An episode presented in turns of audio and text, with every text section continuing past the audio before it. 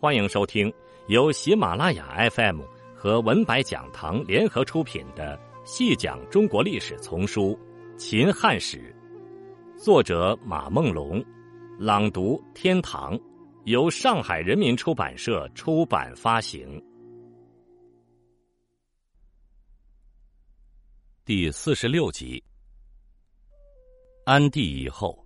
朝廷政治逐渐陷入混乱，年幼的皇帝不能亲政，外戚、宦官、士人集团相互倾轧、争权夺利，惨烈的政治斗争严重消耗了东汉王朝的国力，中央对地方的控制能力不断削弱，而处于中原王朝边疆地带的民族政权率先感受到中央王朝国力的下降。开始尝试突破原有的臣属关系。各民族政权中，西域诸国距离中原最为遥远，对中原王朝国力的变化十分敏感。和帝时期，东汉王朝虽然恢复了在西域的统治地位，但很不稳固，稍有不慎便会导致关系崩坏。永元十四年（公元一零二年）。朝廷批准年逾七旬的班超返回中原，由任上接任西域都护的职位。任上在交接政务时，向班超请教管理西域的经验。班超告诫任上，西域诸国各怀鬼胎，中原派遣的士兵大多是罪犯，在处理与诸国与部下的关系时，千万不可过于严苛。任上却对班超的告诫不以为然。任上在任期间，一改班超宽容的作风，代之以严峻的刑法，这令西域诸国非常反感。元兴元年（公元一零五年），何帝去世了，西域诸国随即反叛，将任上围困于疏勒。大将军邓志闻讯。命梁锦率河西四郡五千羌胡骑兵增援，西域各国听说汉朝援军将至，纷纷退兵。朝廷将行事不当的任上撤换了，由段喜接任西域都护。段喜上任之后，认为西域都护驻扎的疏勒城过于狭小，想迁至龟兹城，于是采取诱骗的方式。迫使龟兹国王同意西域都护进驻，此举引发了龟兹贵族的不满，他们联合温宿、姑墨等国，于永初元年（公元一零七年）再度反叛，将段喜围困。朝廷得到消息，又命王弘率领陇西羌兵增援，为了羌兵中途反叛，致使中西交通断绝。朝廷见无力增援西域。下令撤销西域都护，把驻扎在西域的汉朝官吏军队调回，中原王朝的势力暂时撤出了西域。延光二年（公元一二三年），西北羌乱平息，安帝也已亲政，开始筹备收复西域。安帝任命班超之子班勇为西域长史，从敦煌出发。宣谕西域诸国。自永初元年东汉势力撤出西域后，西域诸国纷纷投靠北匈奴。北匈奴派伊犁王驻牧车师国，管理西域事务。班勇抵达西域后，首先说服鄯善、龟兹等国与汉朝联合攻打车师。永建元年（公元一二六年）。班勇又将驻牧于车师附近的匈奴呼延王部击溃，将北匈奴势力逐出西域。次年，班勇将拒不归降的燕齐国击破，自此西域诸国重新归附东汉王朝。东汉王朝虽然重夺西域，但却没有恢复西域都护，而是改制西域长史。西域长史由敦煌太守节制。级别较低，表明朝廷对西域的重视程度有所降低。杨嘉年间（公元一三二到一三五年）以后，不断有西域国家反叛，西域长史只能勉强维持局面。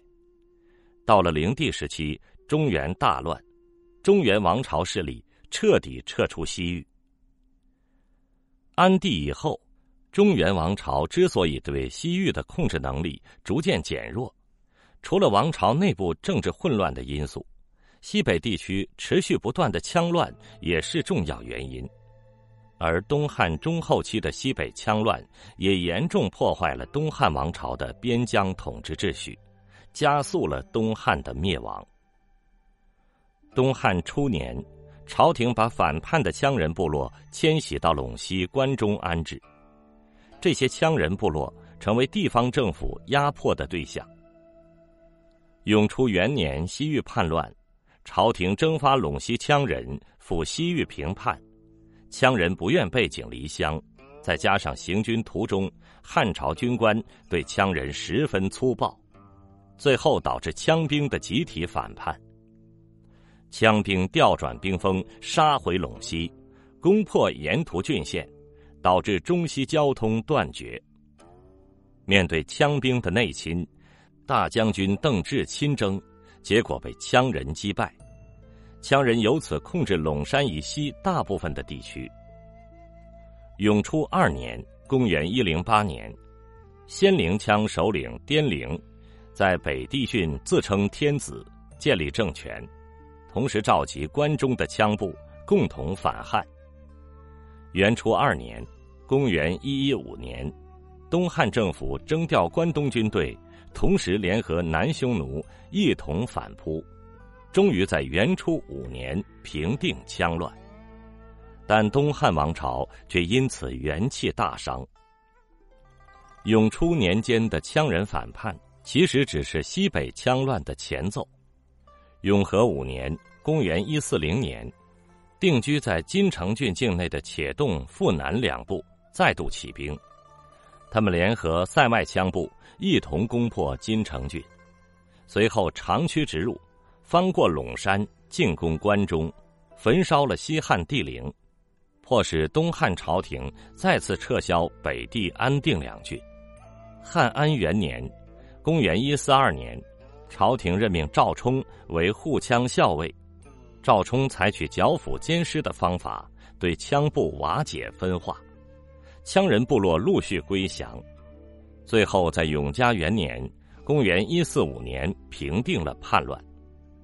然而，仅仅过了十余年，陇西羌人八部第三次联合反叛，接连攻陷河西、陇西郡县，此后不断有羌部加入。至延熙六年（公元一六三年），基本占据陇山以西。东汉朝廷启用原护羌校尉段炯，整合西北军事力量，对反叛羌部强硬镇压。历经五年，才基本平息了羌乱。安帝永初年间到灵帝建宁年间，羌人的三次大规模反叛，前后持续了五十余年。严重动摇了东汉王朝在西北地区的统治基础。陇西、关中地区经济萧条，县邑残破，尸骨遍野，很多郡县名存实亡了。朝廷已经无力阻止羌氐等民族在当地的发展。魏晋南北朝时期，陇西地区大量少数民族政权的建立，正是这种历史进程的结果。南匈奴自从建武末年归附以来，与朝廷的关系较为融洽。然而，随着永初年间羌乱的爆发，东汉王朝在西北的统治秩序严重动摇，南匈奴与汉廷的关系也发生了波动。永初三年，邓骘征羌失败，仙灵羌自立皇帝，南匈奴单于认为朝廷势力衰微。也起兵反叛，攻入西河郡，杀死监护匈奴的度辽将军王彪。出乎南单于意料的是，朝廷迅速组织军队围攻南匈奴。面对源源不断的汉军，南单于退兵谢罪，转而配合朝廷平叛羌乱。永和五年，西北地区爆发了第二次羌乱，南匈奴再度反叛。此次叛乱规模较大，南匈奴攻破了西河上郡，迫使汉廷将两郡内迁。大将军梁商为了集中力量对付羌乱，对南匈奴采取优容政策，不仅不追究之前的反叛责任，还以重金诱惑南匈奴首领归附。南匈奴各部首领陆续归降，至汉安二年（公元一四三年），叛乱基本平定。此后，鲜卑在塞外崛起，经常劫掠南匈奴各部。南匈奴选择与汉朝联合，共同抵御鲜卑。直到东汉灭亡，南匈奴一直与朝廷保持着良好的关系。汉和帝时期，北匈奴西迁以后，原来游牧于蒙古高原东部的鲜卑部落，逐渐占据了整个蒙古高原，兼并了残留的北匈奴各部。但当时的鲜卑各部处于分裂状态。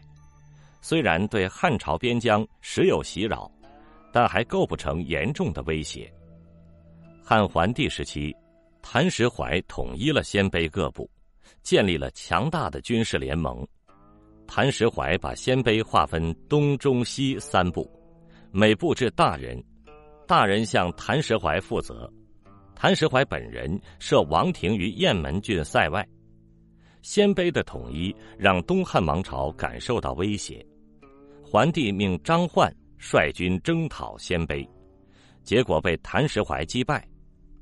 桓帝见军事征剿不成，转而提出和亲，又被谭石槐拒绝。灵帝初年，鲜卑连年袭扰汉朝边塞。西平六年（公元177年），朝廷动员汉南匈奴联军三万，兵分三路征讨鲜卑，再次战败。此后，汉朝处于被动防守的态势。光和四年（公元181年），谭石槐病逝，其子何连无能，鲜卑各部纷纷独立，相互攻击，鲜卑对汉朝的军事压力大大减轻了。游牧于今辽西、内蒙古东部地区的乌桓，在东汉初年恢复了与中原王朝的臣属关系。此后，乌桓与南匈奴交往密切，常常与南匈奴联合行动。永初三年、永和五年，南匈奴两次反叛，乌桓也共同起兵。而当南匈奴归附后，乌桓也退兵求和。灵帝时期，汉军屡败于鲜卑，在北部边疆采取守势，乌桓逐渐脱离汉朝，成为东北地区的割据势力。直到三国时期才被曹操征服。纵观东汉中后期的北部边疆局势，中原王朝的势力不断衰减，北方各族逐渐脱离中原王朝的控制，其中羌人对北疆局势影响尤大，几乎每次羌乱都会牵动西域各国以及南匈奴、乌桓与汉朝的关系变化，而北方的鲜卑。则利用北匈奴西迁留下的势力真空，在蒙古高原迅速崛起，成为中原王朝新的威胁。羌人内侵引发北方局势的动荡，以及鲜卑的崛起，是东汉中后期北方边疆局势变化的两条基本线索。听众朋友，这一集就为您播讲到这里。感谢您的收听。